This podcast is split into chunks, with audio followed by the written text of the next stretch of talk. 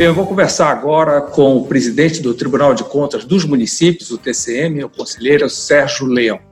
Conselheiro, é um prazer poder conversar com o senhor. Tudo bem? Tudo bem. Obrigado pelo convite. Conselheiro, nós estamos em plena pandemia, a necessidade de gastos urgentes em todos os municípios, já que o vírus agora se interiorizou. E de que forma o TCM está correndo atrás dessa fiscalização? Ah, Mauro, a gente tem feito um trabalho bem, bem grande. Nós temos um, um tribunal, desde 2015, implantou um sistema que chama Mural de Licitações. Todas as prefeituras são obrigadas a colocar no nosso mural a todos os processos licitatórios que eles fazem.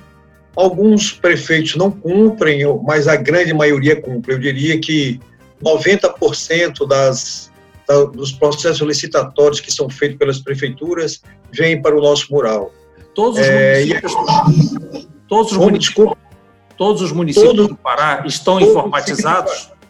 Todos os 144 municípios, aquele mais distante, Jacareacanga, município do sul do Pará, Ilha do Marajó, todos os 144 colocam seus, seu, seus processos licitatórios dentro do nosso mural. Todos os nossos processos de prestação de contas, de notificação, de defesa, desde 2015, são feitos através de processos eletrônicos. E nós não temos tido nenhum problema com nenhum município. Com todas as deficiências que nós temos, mesmo assim, nós temos conseguido é, superar essas deficiências e temos mantido esse contato direto com as informações com os municípios. E qual é o trabalho desse seu servidor altamente tecnológico, robô Argos? É, é, na realidade, assim, o Argos justamente ele foi criado com dois, com duas, duas possibilidades, né?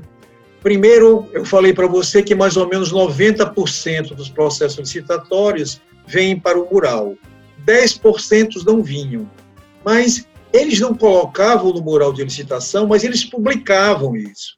Eles publicavam no Diário Oficial, publicavam no Jornal da Associação, colocavam no Diário Nacional, né? colocavam no Jornal de Circulação. E o, o robô foi criado inicialmente para buscar nas publicações aquilo que não estava entrando na no nosso mural de licitação. Toda vez que ele descobria um, um processo licitatório que não estava no nosso mural, nós notificávamos imediatamente a, a prefeitura, o, o, município, e ele era obrigado a colocar esse processo licitatório dentro do mural. Com a pandemia, ele foi feito um aperfeiçoamento. Na Porque realidade, não tem licitação. É, é, tem, né, Mauro? Tem. Na realidade, tem. A gente fala de inexigibilidade, a gente fala de dispensa de licitação, qualidades de processo de licitação. Você tem todo um aparato, você tem toda uma, uma, uma sistemática jurídico-administrativa para fazer uma dispensa de licitação, para fazer uma inexigibilidade. Você tem um processo. Esse processo tinha que também vir para o nosso mural. Então, o, o, o, o robô, na realidade, ele funciona quase como uma inteligência artificial. Foi colocado para ele palavras que ele tinha que buscar e as palavras eram pandemia, Covid, combate à doença, vírus. Aí, aonde tiver essas palavras, ele localiza e puxa para a gente. Ele faz isso todos os dias, ele faz isso. Qual é a situação em nível de interior do Estado, em função da pressa, em função da necessidade, mexer com vidas? Tem muita irregularidade? São com dolo ou, na verdade, Não. a pressa que leva à irregularidade? É, Mauro, eu, é difícil a gente falar que há dolo, né? O que há, na realidade, é a pressa, é a, a, a vontade de fazer que muitas vezes faz com que você não faça as coisas de forma correta. Só para você ter uma ideia, é, nos últimos, nós entramos de recesso, esse recesso extraordinário do tribunal, no dia 20 de março. De 20 de março para hoje, hoje, nós recebemos 2.500 processos licitatórios dentro do mural. Desses 2.500 processos licitatórios, 750, mais ou menos, a grosso modo, são de processos licitatórios ligados à Covid. E Eu diria que todos eles, todos os 750 processos de licitação ligados ao Covid, eles são inegibilidade, eles são dispensas de licitação, né?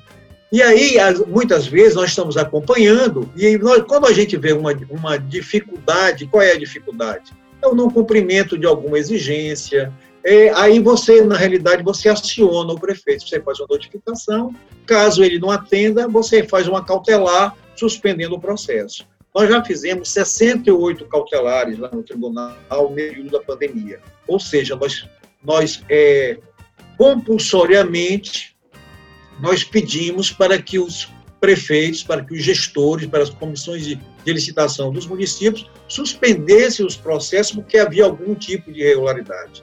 A maior parte das irregularidades que estava vendo, Mauro, para você ter uma ideia, era assim: você estava tendo pregão eletrônico presencial. Imagina, você está com os municípios fechados, sem avião, sem as pessoas poderem ir e vir, e você faz um processo licitatório que exige a presença das pessoas. Isso é uma brincadeira, né? Então, na realidade, provavelmente havia um direcionamento, havia uma proteção para empresários locais, né?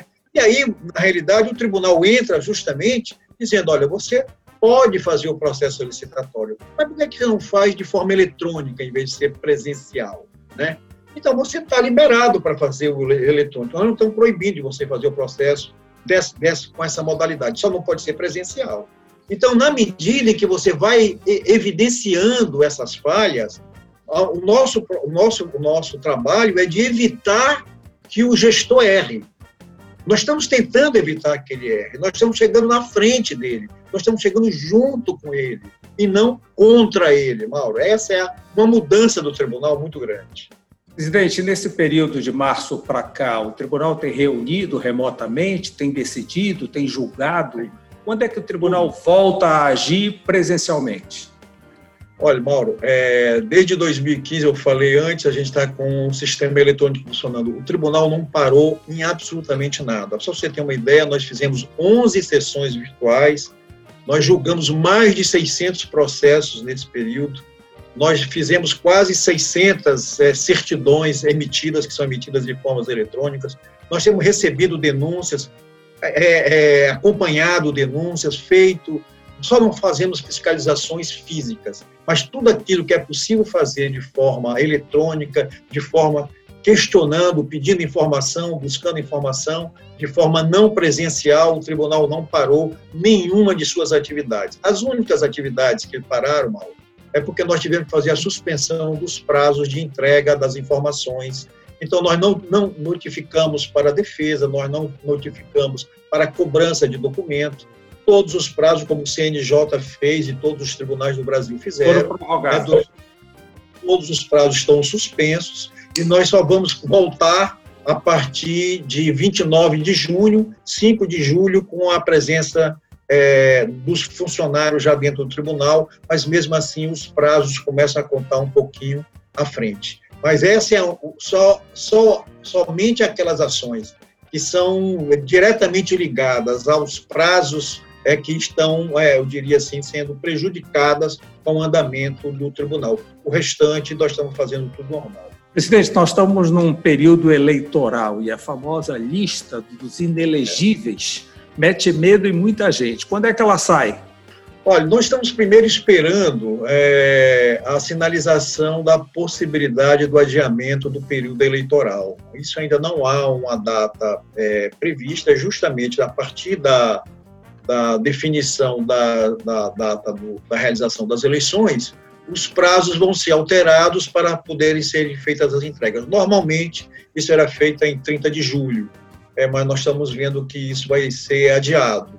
Então, na medida, nós já estamos trabalhando, é claro, na, na, na atualização dessa listagem, a gente procura saber como é que está a situação de cada um. É complicado, porque muitas vezes o prefeito ou o gestor foi teve uma conta é, rejeitado. Não, não, e... Mas ele entrou com um recurso e o recurso suspende. Então você precisa ir procurando isso para saber. Presidente, a, a, lista já é última instância. Da feita que saiu a publicação, ele não tem mais como se defender, não é isso? É, mas na realidade quem define, Mauro, é na realidade é o TRE. Nós indicamos para o TRE as condições de, de, de julgamento das contas. Quem tem a condição de dizer se há um impedimento legal a partir de um posicionamento do tribunal, o TRE vai passar. E é claro, aquilo que foi julgado pelas câmaras municipais. Muitas vezes nós recomendamos uma não aprovação de uma conta foi para a Câmara Municipal, mas a Câmara Municipal não julgou. Enquanto ela não julga, isso não, ele não pode entrar numa lista definitiva de impossibilidade de, de candidatura. Em que estágio se encontra o TCM 180 graus? Ah, tudo isso que nós estamos fazendo faz parte do TCM 180 graus. Nós estamos teve um prejuízo, né, Mauro? Essa questão da pandemia nos bloqueou, né? Muitas das ações que estavam previstas de nós fazermos Antes Vai sair um, e, um e-book aí das normatizações? Saiu, saiu. É, ah, essa é saiu. outra coisa. Né? Já saiu, já está, já está na nossa página, o e-book. Ah, legal. Quando nós fizemos a síntese de todos os nossos atos, nossos notas técnicas, justamente para ajudar os, os, os jurisdicionados, para ajudar os prefeitos. Colocar tudo no lugar só para que ele possa acessar aquilo com toda a legislação, com todos os links das legislações originais. Isso é um trabalho muito, muito interessante que a, a nossa área técnica está fazendo, Mauro. Nós temos avançado bastante dentro do tribunal. Presidente, pela primeira vez, Belém está fazendo uma licitação de transporte urbano, linhas de ônibus, algo em torno de 3 bilhões de reais.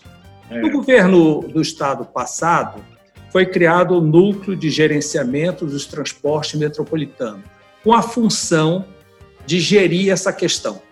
No entanto, agora quem está fazendo a licitação é a Prefeitura de Belém, e normalmente será fiscalizada pelo TCM. O senhor não acha que isso deveria ser feito pelo núcleo e fiscalizado pelo TCE? Na realidade, é assim. Se, o sistema de transporte fosse metropolitano, é, provavelmente não viria para o TCM. Mas ele não é metropolitano, ele é municipal. Ele é municipal. Então, como ele é municipal, isso está a cargo da prefeitura, é uma gestão da prefeitura.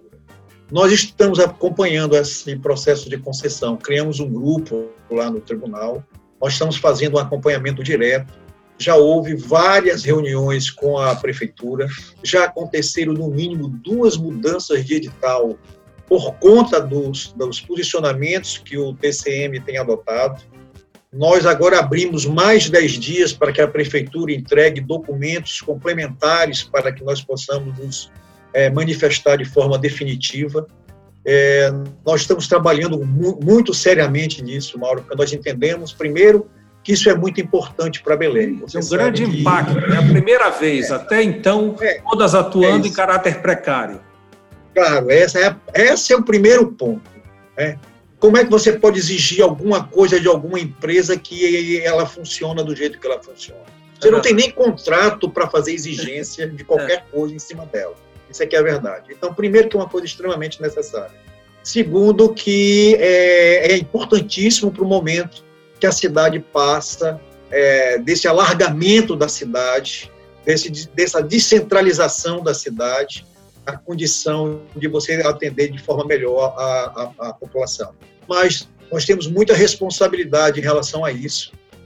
E você pode ficar certo, a população pode ficar certa, que o tribunal vai acompanhar isso da melhor maneira possível e nós não vamos deixar sair esse processo se nós não tivermos total certeza de que quem vai ganhar é a sociedade. Esse é o nosso posicionamento. Presidente Sérgio Leão, muito obrigado por essa entrevista, muito obrigado por essas informações, boa sorte na sua gestão na sua atuação. Nós que agradecemos. Muito obrigado. Obrigado pela oportunidade, Mauro. Ok, Saúde. um abraço para você também. Saúde para todos nós.